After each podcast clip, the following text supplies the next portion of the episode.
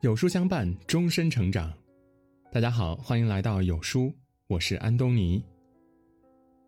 昨天上午，全国抗击新冠肺炎疫情表彰大会在北京人民大会堂隆重举行，用最高的国礼表彰抗疫英雄，用最隆重的仪式致敬十四亿伟大的中国人民。从高峰时期的八万多例降至现在的不到五百例。八个月惊心动魄、艰苦奋战，是中国人民共同创造的又一壮举。我们从隆冬走到了初秋，经历封城、停工、停学，终于走到了能够开开心心出门、能够到电影院看电影、能够送小孩上学的日子。但是，在这片繁华之后，我们千万不要忘了，曾经有那么一群人，为我们负重前行。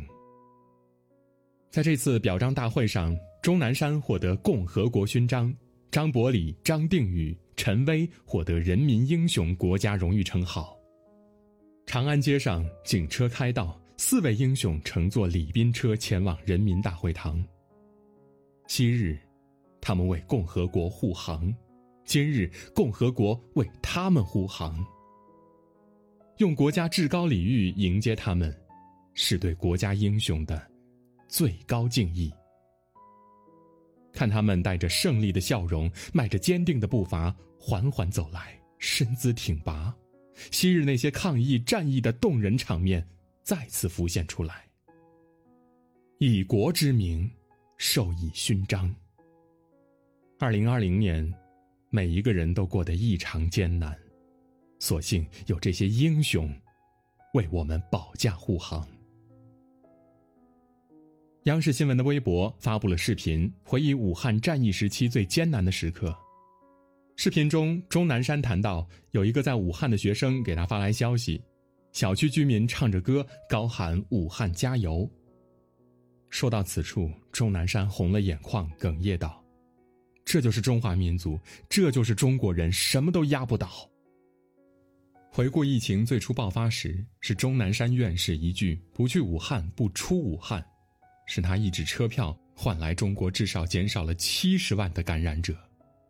十七年前的非典，钟南山坚定地说：“把最危重的病人都送到我这里。”十七年后，他让人们不要去往武汉，但他却义无反顾地往最危险的地方去了。因为时间紧急，没有车票，他被安排到餐车上。即便如此，他上车后还是立刻拿出文件来研究，累了就闭目养神。疫情最严重的时候，武汉封城，人们心绪难安。钟南山在接受采访时几度哽咽，八十四岁高龄的他经历过各种磨难和风雨，但他还是忍不住眼噙热泪，坚定地说：“武汉本来就是一个英雄的城市。”待到疫情相对稳定，援鄂医疗队凯旋时，他在雨中笑得灿烂。一句“我们挺过来了”，响彻了中华大地。对于中国人来说，钟南山是战士，是英雄，是最大的安全感。可大家或许不知道，他也是血肉之躯。二零零三年，因为抗击非典不分昼夜的工作，钟南山得了肺炎。但他不敢告诉别人，怕引起恐慌，只是一个人在家里挂吊瓶。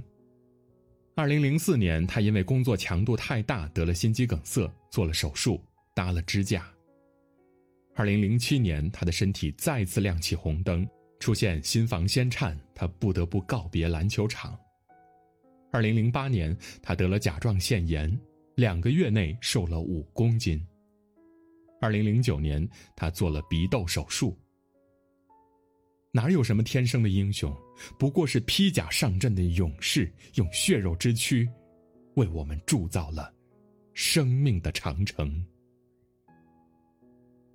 作为武汉金银潭医院的原院长，他在疫情时的一句话广为传颂：“我必须跑得更快，才能跑赢时间；我必须跑得更快，才能从病毒手里抢回更多病人。”在疫情最紧张的时候，他常常凌晨两点睡下，四点就爬起床来，因为还有很多很多的突发情况需要他处理。这位说着跑得更快的医生，同时也是一位渐冻症患者。这种病会让人的身体慢慢萎缩，直到失去知觉，且无药可治。那时候，同为医护人员的妻子也不幸感染，正在距离金银潭医院十几公里的医院里接受隔离治疗。作为丈夫的张定宇，因为太过忙碌，可能一连三四天都没办法前去探望妻子。他曾流下泪水：“我也许是个好医生，但不是个好丈夫。我也害怕失去他。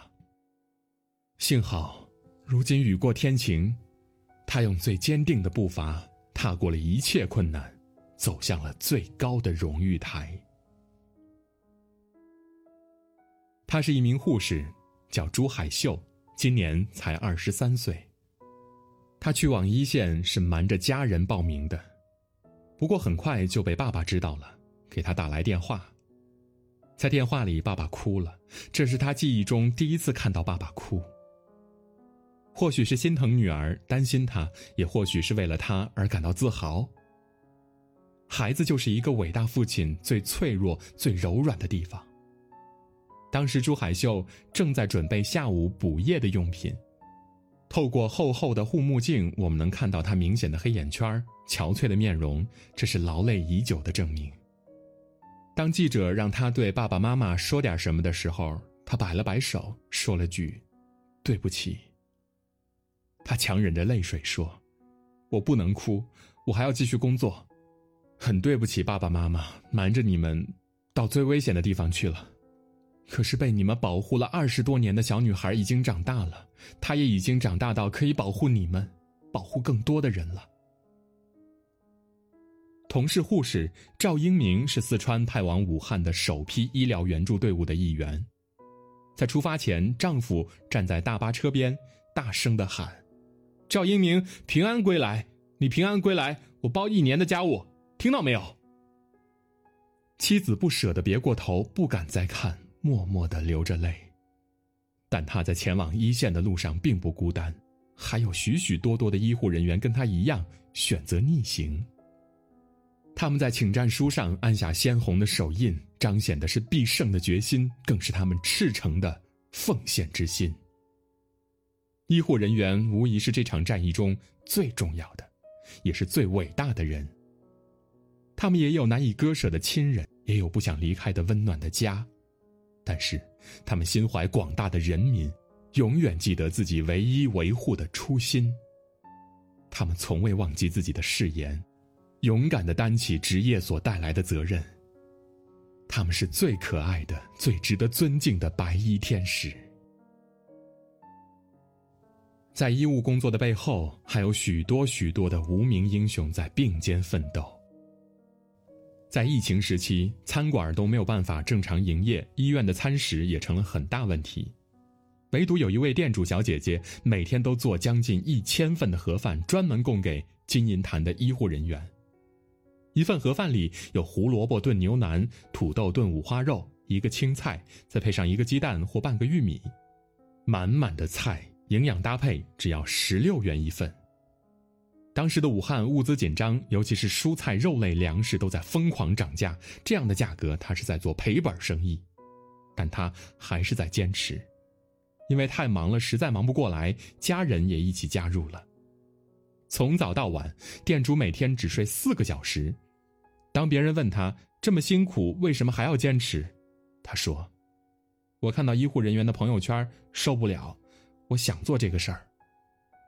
疫情时，北京、上海的医疗队宿在武汉卓尔万豪酒店，有将近四百名医护人员。一位菜农得知后，骑着装满了蔬菜的三轮车，奔波四十公里到酒店来。他不会使用导航，全程都是问路找到酒店。在一二月的东风中，他的脸和双手都被吹得通红。他高兴地将二十多箱蔬菜送到酒店人员的手上，这时候才发现，原来他的左手受伤残疾了。在场的工作人员都感动的哭了。按照当时情况，他的菜完全可以卖出一个好价格，却悉数送给了医护人员。他明明身体不便，却还是一直奉献着爱。还有很多很多的普通人。他们在人群中平平无奇，但都有着一颗闪闪发亮的心。